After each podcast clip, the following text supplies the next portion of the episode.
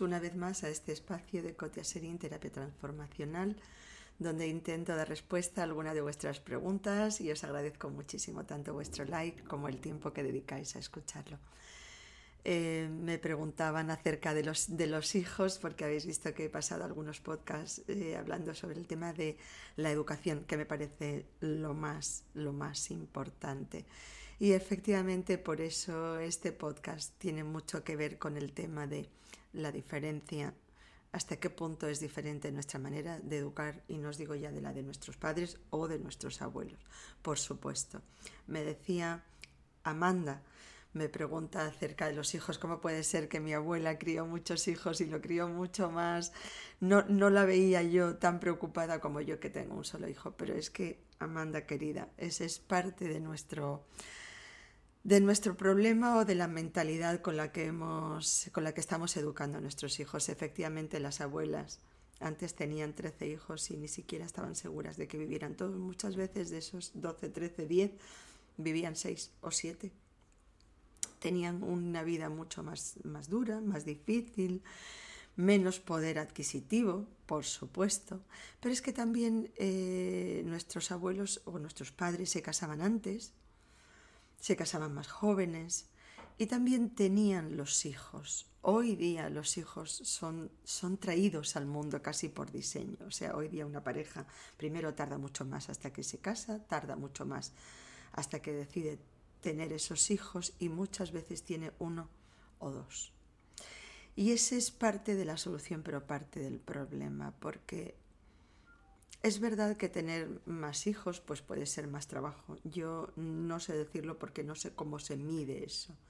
Pero sí os puedo decir que cuando una persona tiene hijos joven, lo tiene con otra actitud también.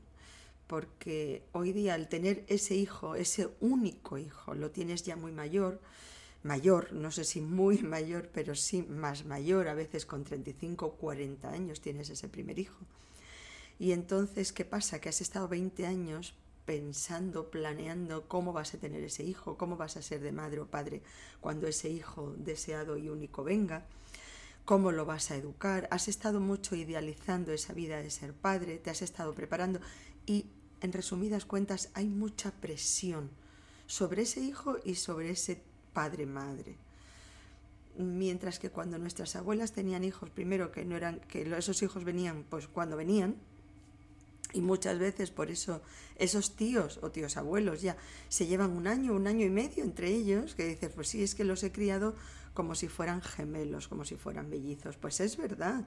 Y hay parte de eso que puede parecer muy difícil, pero parte de eso también era más fácil porque esos hijos se educaban entre los hermanos, se criaban, jugaban, mientras que hoy día unos padres que tienen un solo hijo ese padre, esa madre lo, tiene que entretener, lo tiene que educar, todo lo tiene que hacer él. Luego no nos olvidemos que en esa cultura, en esa sociedad, había mucha convivencia entre los vecinos, los niños jugaban, también se peleaban, pero jugaban juntos. Anda, bájate donde el vecino, dile a la vecinita que suba.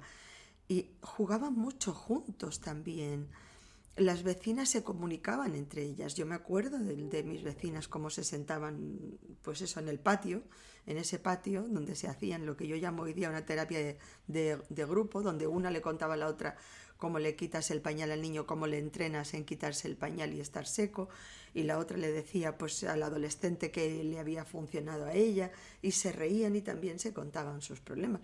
Hoy día vivimos una sociedad muy solitaria muy solitaria, donde si tienes que ir a la calle, si tienes que salir a hacer compras, te tienes que llevar a tu niño contigo o tienes que dejar a un abuelo en casa solo, porque no tienes quien se quede con él, quien comparta contigo la carga, el peso, quien se ría, quien se ría contigo, quien te cuente su dificultad o cómo lo ha solucionado. Y hoy día por eso la gente entra en Google para verse un tutorial de cómo se hace una masa de hojaldre. Pues yo me acuerdo cuando la, vecina venía y te enseñaba a hacer borrachuelos, porque venía tu vecina a hacértelo en casa contigo.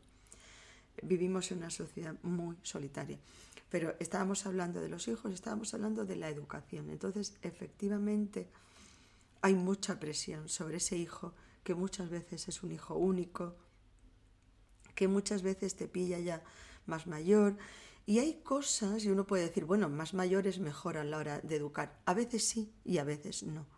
Yo siempre digo que las cosas que conllevan un cierto riesgo es mejor hacerlas joven, como por ejemplo nadar o aprender a conducir. Fijaros con qué facilidad nadan los niños pequeños porque todavía no son conscientes del peligro.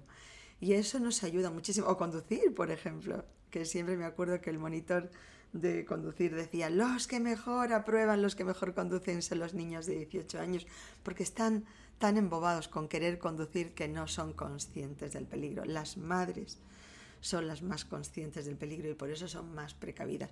Pero hay un puntito de disfrutar de tener a los niños, de disfrutar de educarlos y luego, fíjate también, Amanda, que eh, cuando tienes varios hijos, la inexperiencia del primero te sirve a la hora de mejorar tu versión en el segundo, en el tercero o en el cuarto. Y entonces, ¿qué pasa? Pues que cada vez eres más experta, estás más experimentada, tienes más confianza en tu forma de educar, has aprendido de tus errores y tienes la posibilidad de mejorar tu versión.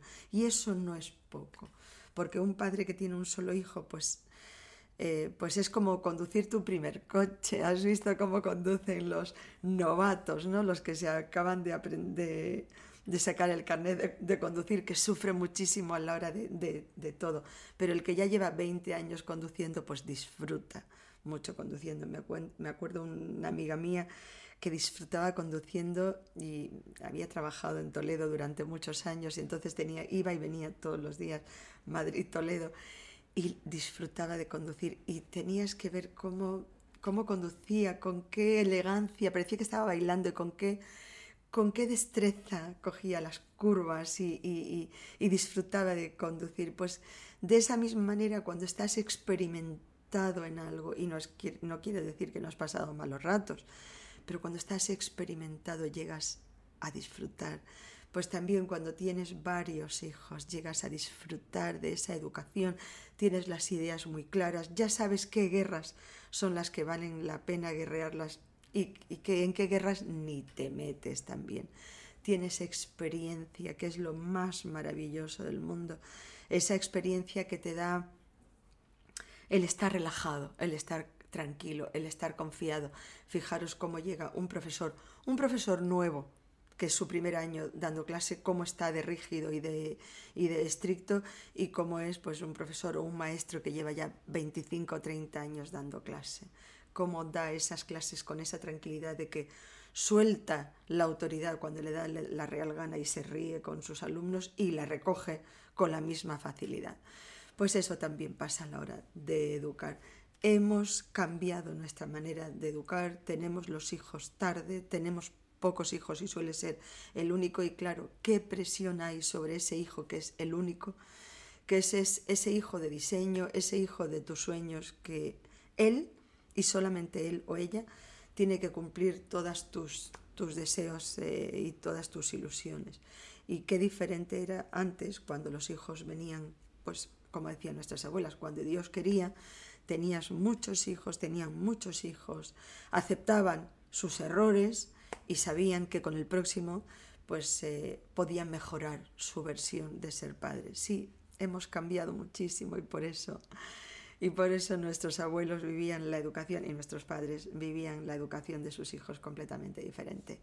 Amanda, muchas gracias por tu pregunta. Espero haber, eh, haber aportado algo en ese tema de educación. Cotia Serín, terapia transformadora.